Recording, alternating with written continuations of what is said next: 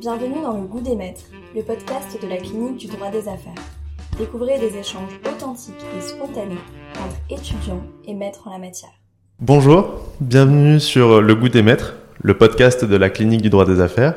Aujourd'hui, nous avons l'honneur de recevoir, pour cet épisode hors série, Denis Moralis, arbitre, qui va nous parler de cette profession que nous connaissons peu et qui va réaliser un réel éclairage sur les tenants et aboutissants de celle-ci et parler en toute transparence de son exercice. Bonjour Denis Moralis. Bonjour.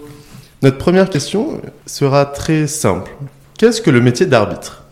Alors d'abord, c'est pas un métier, c'est une activité qu'on exerce euh, en général euh, en plus d'une profession. Euh, mais pour la, plupart des personnes qui sont régulièrement désignées comme arbitres euh, ont une autre profession. Euh, généralement, ce sont des avocats, des professeurs de droit et parfois aussi des experts comptables ou des ingénieurs qui sont désignés dans des litiges techniques. Et donc c'est à mon avis un peu inexact de parler de métier. Moi, je dirais plutôt que c'est une activité. Cela étant, il existe des gens qui sont assez rares, mais qui sont uniquement arbitres, dont c'est euh, l'activité professionnelle unique, mais ce sont en général des gens plutôt en fin de carrière, voire déjà à la retraite, euh, ou au, moins en fin de carrière, et qui sont euh, très connus et désignés très souvent, ce qui les a amenés euh, à finalement ne plus faire que ça, mais c'est quand même rare. Et souvent, ces gens qui sont uniquement arbitres en fin de carrière sont avocats et parfois, ils sont même encore inscrits dans, dans un barreau, en fait. Voilà. Mais c'est rare. La plupart des, du temps, c'est une activité accessoire. Et donc, que fait au quotidien un arbitre lorsqu'il est désigné?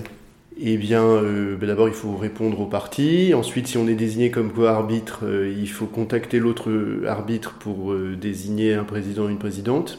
Et, par la suite, la, la, les tâches à accomplir varient beaucoup en fonction de la position qu'on a dans le tribunal arbitral. Le président ou la présidente fait beaucoup plus de choses que les deux co-arbitres. Les, les, co-arbitres, euh, en quelque sorte, suivent un peu le mouvement. Euh, évidemment, ils doivent prendre connaissance des, mémoires, des pièces, participer aux mesures d'instruction euh, s'il y en a, euh, assister aux audiences, bien préparer les audiences et être capable de poser des questions utiles euh, aux, aux parties à partir d'une bonne connaissance du dossier. Puis ensuite, ils participent à la décision, euh, idéalement à l'unanimité, euh, sinon à la majorité. Euh, mais leur rôle, une fois que la décision est prise, oui, ils relisent la sentence après, puis ils la signent. Mais c'est le président ou la présidente qui organise véritablement la procédure. donc c'est lui qui va proposer un calendrier de procédure, proposer des règles, rédiger un, acte de, un projet d'acte de mission, euh, qui est ensuite signé par tous les arbitres et par les parties. Euh, ensuite, c'est le, président qui communique euh, en permanence avec les avocats des parties euh, pour organiser la procédure, pour résoudre toutes les difficultés. Euh, en général, il est prévu dans l'acte de mission qu'il peut prendre lui-même des ordonnances de procédure. Donc, il consulte toujours ses co-arbitres, mais c'est lui qui les rédige et qui les signe, une fois que il, ses co-arbitres sont d'accord sur le sens de l'ordonnance. Ensuite, euh, c'est le, président qui, qui, rédige la sentence. Donc la décision est prise collégialement, mais une fois que la décision est prise, euh, c'est le président qui rédige la sentence, et c'est un travail très important parce que c'est une chose de décider à peu près dans quel sens on va statuer et sur quel fondement, de manière un peu générale, et c'est autre chose de le rédiger de manière détaillée. Euh, alors évidemment, hein, les co-arbitres relisent la sentence, c'est très important. Parfois, ils la, modifient un petit peu, parfois, ils peuvent réécrire un passage, mais le plus gros du travail est fait par, euh, le président. Donc voilà, le, le, les tâches à accomplir ne sont pas les mêmes suivant qu'on est président ou pas. Alors, quand on est président du tribunal arbitral, on est généralement mieux rémunéré. L'usage, mais ça n'est qu'un usage, des tribunaux arbitraux euh, peuvent décider d'une autre répartition. L'usage, c'est de répartir le montant global des honoraires à hauteur de 40% pour le président et 30% pour chaque co-arbitre. Mais franchement, cette surrémunération est amplement méritée. Et vous, parliez au tout début de, cet entretien du fait que la fonction d'arbitre euh, est subsidiaire, accessoire souvent à une fonction principale, qui est avocat, professeur des universités comme vous l'êtes. Est-ce que la fonction d'arbitre, en termes de temps, ne devient-elle pas principale finalement? Parce que finalement, même si elle intervient à titre accessoire, euh, n'est-elle pas euh, chronophage et, ne devient-elle pas euh, principale? Alors, ça peut prendre beaucoup de temps si on est très souvent désigné et qu'on on a beaucoup de dossiers à traiter en même temps. Encore une fois, la situation n'est pas la même si on est désigné dans 10 arbitrages comme co-arbitre ou si on est désigné dans 10 arbitrages comme président. C'est pas du tout la même chose. Le risque d'être un peu dépassé ou trop pris, trop occupé est beaucoup plus grand quand on est désigné comme président. Cela étant, euh, la disponibilité des arbitres euh, est, un critère de choix très important aujourd'hui. et quand on est désigné comme arbitre, on doit remplir une déclaration d'indépendance.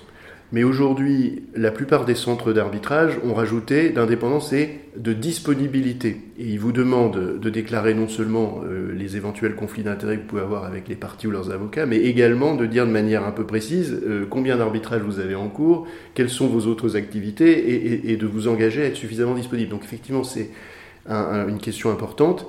Euh, il faut choisir des arbitres qui sont euh, expérimentés d'un côté, c'est vrai, mais qui, ont aussi suffisamment de temps pour s'occuper des dossiers. Il faut trouver un équilibre, mais euh, la plupart du temps, encore une fois, euh, l'arbitrage est une activité pas secondaire, mais euh, qui s'ajoute à une activité principale, euh, et donc il faut trouver un équilibre pour, pour pouvoir traiter les dossiers qui vous sont confiés tout en exerçant votre profession. Mais du coup, en pratique, comment êtes-vous désigné? Vous parliez d'un critère de disponibilité à l'instant. Est-ce qu'il y a aussi un critère de spécialité?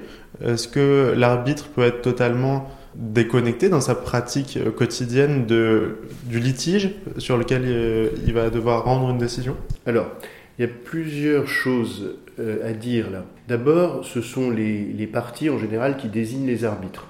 En arbitrage institutionnel, les centres d'arbitrage peuvent désigner des arbitres à la place des parties, mais en général, les, les centres acceptent que les parties désignent elles-mêmes les arbitres, et donc dans la plupart des cas, les arbitres sont désignés euh, par les partis.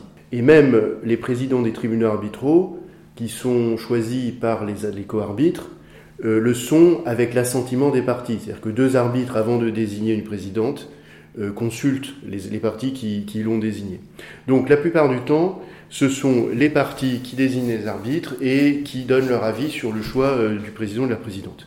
Comment euh, les parties choisissent-elles leurs, leurs, arbitres, enfin les arbitres qu'elles désignent? Euh, En général, ce sont leurs avocats d'abord qui le font. Donc si on est très précis dans le, dans le raisonnement, euh, les prescripteurs, ce sont les avocats des parties.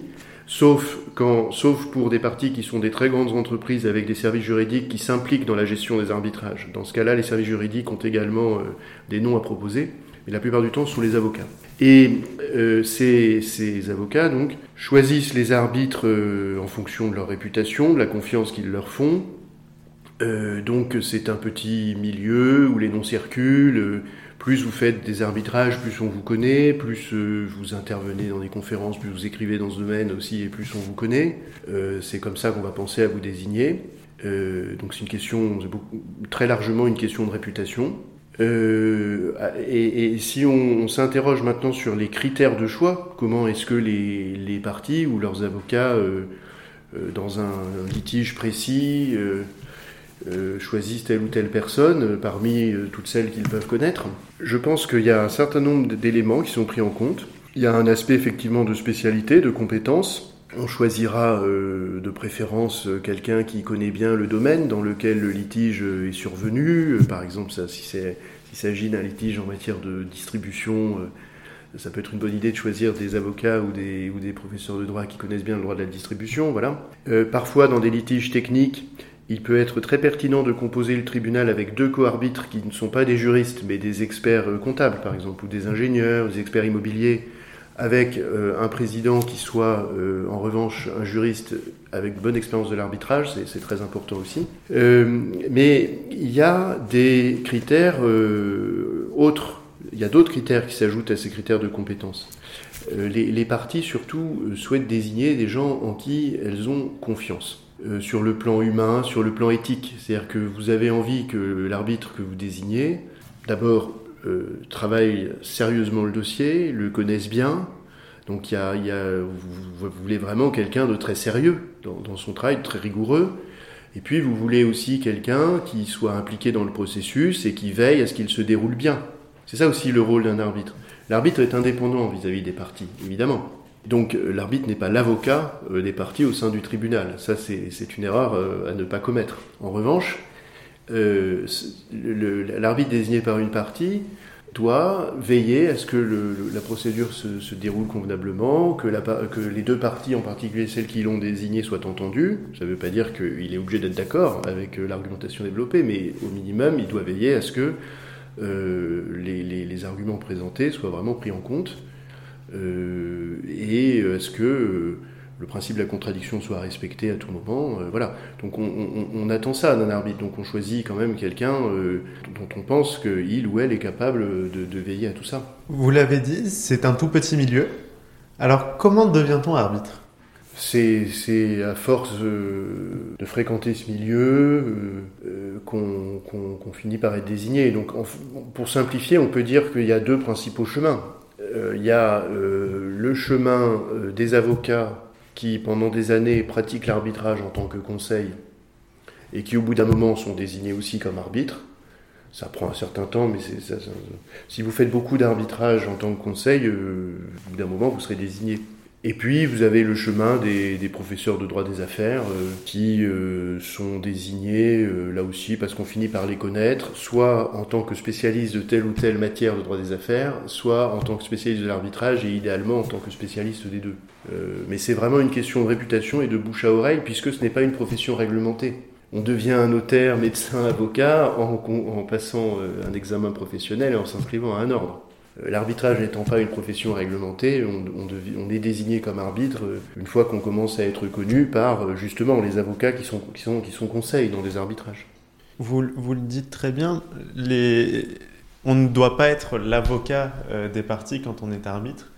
Cependant, certains professionnels du, monde de l'avocature exercent en tant qu'arbitre. Comment, et c'est d'ailleurs votre situation, comment on arrive à articuler cette euh, double compétence, comment on arrive à bien distinguer les rôles que l'on joue, les, fonctions que l'on exerce au quotidien, euh, évidemment dans leur pratique, mais aussi dans l'approche que l'on peut avoir avec un client, un justiciable.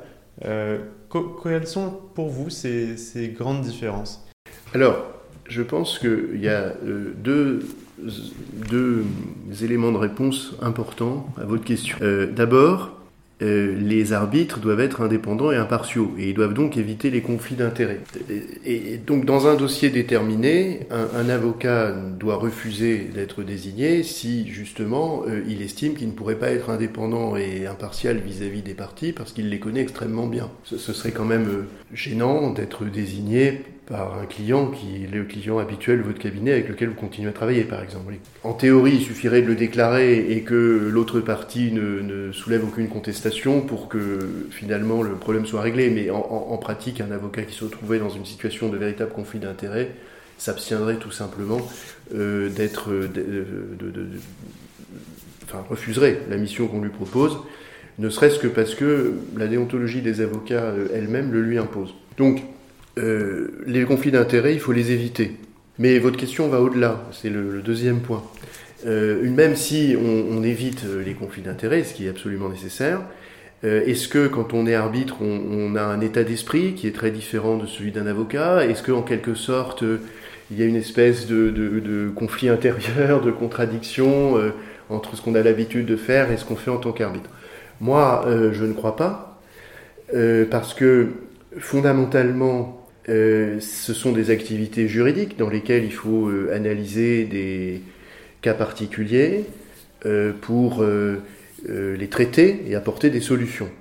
Donc le, mode de fonctionnement intellectuel est, le même, comme à chaque fois qu'on pratique le droit. Simplement, quand on est avocat, une fois qu'on a procédé à une analyse objective du litige, on essaye de le présenter de la manière, enfin en tout cas quand on est avocat en contentieux, on, essaye, une fois qu'on a analysé objectivement le, litige, de le présenter de la manière la plus favorable euh, à la cause qu'on défend. Alors que quand on est arbitre, euh, on, devrait s'en tenir à l'analyse objective. Et on n'a pas justement pour rôle de, présenter euh, le dossier d'une manière ou d'une autre qui serait plus favorable à l'une ou à l'autre des parties, puisqu'on doit être indépendant. Donc effectivement, je l'ai dit et vous l'avez répété, et c'est très important, l'arbitre désigné par une partie n'est pas son avocat. Euh, et, il est tout à fait légitime qu'il ne soit pas d'accord avec l'argumentation développée par cette partie. Son devoir, c'est plutôt d'être sûr de l'avoir bien comprise et que tous les, arbitres, enfin ses deux collègues, l'aient bien comprise aussi. Voilà, c'est ça. Mais une fois qu'on a compris, ça ne veut pas dire qu'on est d'accord. Voilà, donc c'est un peu ça la, différence. Et puis quand on résout un, litige, euh, parfois on a une mission d'amiable compositeur. Donc là, il faut s'extraire un peu du droit euh, et euh, essayer de se demander si la solution qu'on apporte est juste ou pas. Vous l'avez légèrement évoqué tout à l'heure, la profession euh, d'arbitre fait l'objet de, nombreux fantasmes, notamment celle de la rémunération. Le cliché persistant que c'est des solutions réservées aux très grandes entreprises pour obtenir des décisions qui leur sont favorables parce qu'elles exercent un lobby fort sur des, arbitres, même directement. Que pouvez-vous dire sur, sur, ces, sur ces clichés, euh, euh, sur ces stéréotypes qui qui colle à la peau, euh, malheureusement, euh, de, la profession d'arbitre? Il euh, y a un premier cliché que vous avez eu l'amabilité de ne pas évoquer, qui, qui, consiste à croire que c'est un milieu malhonnête où on désigne des gens qui vont rendre des décisions dans un sens ou dans l'autre, que tout est couru d'avance, etc. alors ce cliché est complètement faux comme beaucoup de clichés sur beaucoup d'activités, beaucoup de professions, la réalité c'est que la plupart des gens qui sont impliqués dans des arbitrages, que ce soit des avocats, des arbitres ou les parties elles-mêmes, euh, sont honnêtes euh, et euh, que les arbitres en particulier essayent de, jouer leur rôle et de juger de manière impartiale et indépendante. Donc la plupart du temps, c'est une activité qui, est parfaitement honnête et, une vraie justice. On, pourra toujours trouver des contre-exemples, mais ils sont quand même très marginaux. Euh, quant euh, aux autres clichés que vous avez évoqués, en ce qui concerne la rémunération, les, fonctions d'arbitre sont, bien rémunérées, c'est vrai, mais la plupart des arbitres ne pourraient pas en vivre pour autant, parce que justement c'est une activité accessoire et qui sont désignés peut-être 5, 10 euh, fois par an. Bon, à partir d'un certain nombre de désignations, on pourrait avoir des revenus assez importants, mais les désignations peuvent être assez irrégulières aussi. Euh, la situation économique dans laquelle on est en tant qu'arbitre n'est pas celle dans laquelle on est en tant qu'avocat d'affaires bien établi avec une clientèle et d'un chiffre d'affaires assez constant et même qui idéalement croît un peu chaque année. C'est pas du tout le, même business model si j'ose dire. Donc euh, euh, certes pour un dossier on est bien rémunéré, ça ne veut pas dire pour autant qu'on peut être assuré d'en vivre confortablement pendant 10 ans et euh, d'ailleurs, j'ajouterais qu'il vaut mieux justement euh, ne pas dépendre de ces désignations comme arbitre pour euh, l'essentiel de ses revenus, ou, en tout cas que, ça ne ça représente pas la plus grande partie de ses revenus, parce que c'est ça aussi qui assure votre indépendance et qui vous permet de refuser des missions lorsque vous n'êtes pas tout à fait à l'aise.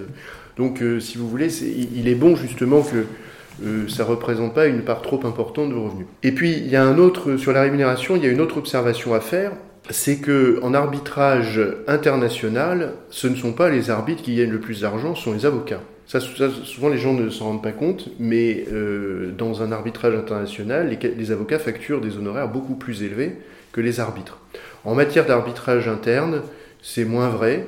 Euh, cela dit, dans un arbitrage interne, souvent les avocats facturent des honoraires qui sont assez élevés et pas si éloignés que ça euh, des honoraires facturés par les arbitres. Voilà, donc il faut relativiser un petit peu euh, cette question des honoraires. Mais en, matière de, contentieux international, si vous voulez très très bien gagner votre vie, il vaut mieux être avocat et, faire, être conseil dans des arbitrages qu'être arbitre.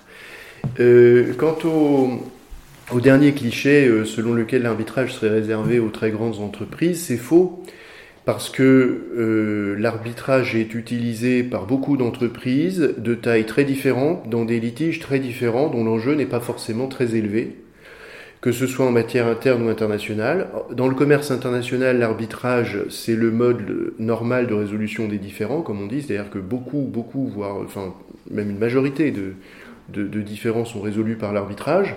Et parmi tous ces différends, il y en a qui, qui, qui opposent des entreprises, des PME, pour des, litiges modestes. En matière interne, c'est le cas aussi.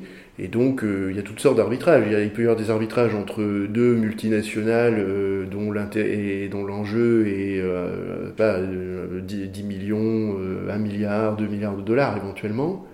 et puis aussi des, des, litiges entre deux sociétés régionales qui, font, qui ont chacune 2 euh, millions d'euros de chiffre d'affaires et, l'enjeu du litige sera de 150 000 euros. Ça existe aussi. Simplement, étant donné qu'il euh, faut quand même rémunérer les arbitres, que euh, certes la rémunération des arbitres dépend en grande partie de l'intérêt du litige, mais que d'un autre côté on ne peut pas descendre en dessous d'un certain montant parce que traiter un dossier, ça représente une quantité de travail minimale, incompressible.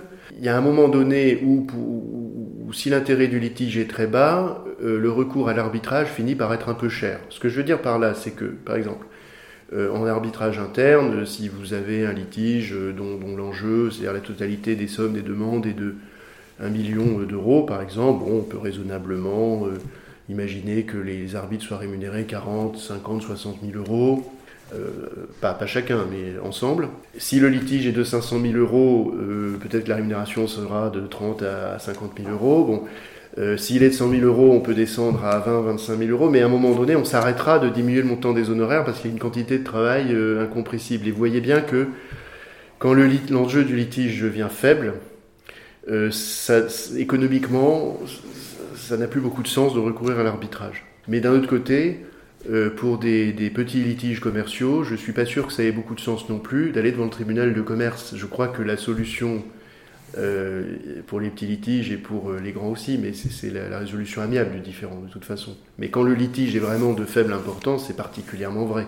Pourquoi euh, dépenser de l'argent et perdre beaucoup de temps dans une procédure arbitrale ou même dans le tribunal de commerce pour un litige dont l'enjeu est de 20 000 euros voilà.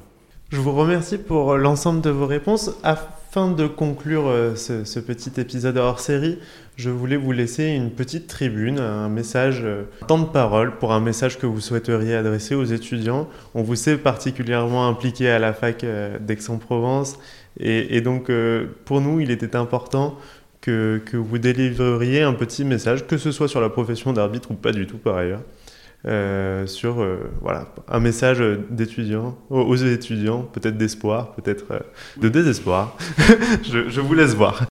Je suis d'un naturel plutôt optimiste, donc je ne vais pas leur donner un message de désespoir. Je crois que ce qu'il faut conseiller aux étudiants de manière générale, c'est d'être optimiste et de se donner les moyens de leur optimisme. Voilà beaucoup d'opportunités s'offriront à eux. Beaucoup de choix leur sont euh, offerts aussi. Euh, on peut faire de très belles carrières dans le monde du droit, dans des domaines très différents, en droit des affaires ou en dehors, euh, dans des professions très différentes, notaire, avocat, magistrat. Donc ils ont énormément d'opportunités et, on, peut encore faire de très belles carrières dans le monde du droit. Mais en même temps, pour ça, il faut il faut très très bien maîtriser le droit, il faut aller au-delà des cours, euh, il faut essayer d'avoir ce que j'appelle l'intelligence du droit, puis il faut s'intéresser à la réalité euh, de l'exercice du droit, euh, faire des stages, comprendre comment les professions fonctionnent, quelles sont les, opportunités qui existent. Et personne ne viendra leur expliquer tout cela. C'est à eux de faire la démarche. Donc quand je dis qu'il faut se donner les moyens de son optimisme, finalement il y a, deux aspects. Le travail, très académique, très universitaire, mais aussi euh, la curiosité, qui fait qu'on on, essaie de comprendre euh, le monde du droit et le monde au-delà du droit. ça, c'est, ça, me paraît important. Quant à l'arbitrage, ou le contentieux économique plus largement, parce que moi je crois qu'il faut inscrire l'arbitrage dans une activité plus large, qui est la résolution des contentieux économiques, et je n'opposerai, moi je n'oppose pas du tout les différents modes de résolution des différents économiques euh, la justice étatique, la justice arbitrale, les modes amiables. Je pense que tout cela est complémentaire et que euh, si on veut euh, se diriger en tant qu'étudiant vers une spécialité, il faut imaginer qu'on va se diriger vers le contentieux économique. D'ailleurs, aujourd'hui, il y a des cabinets euh, qui se spécialisent dans ce domaine-là. Ou des grands cabinets, dans les grands cabinets, vous avez un département général contentieux arbitrage qui traite euh, les, tous les, litiges de toutes les manières possibles, hein, en fonction des besoins des clients.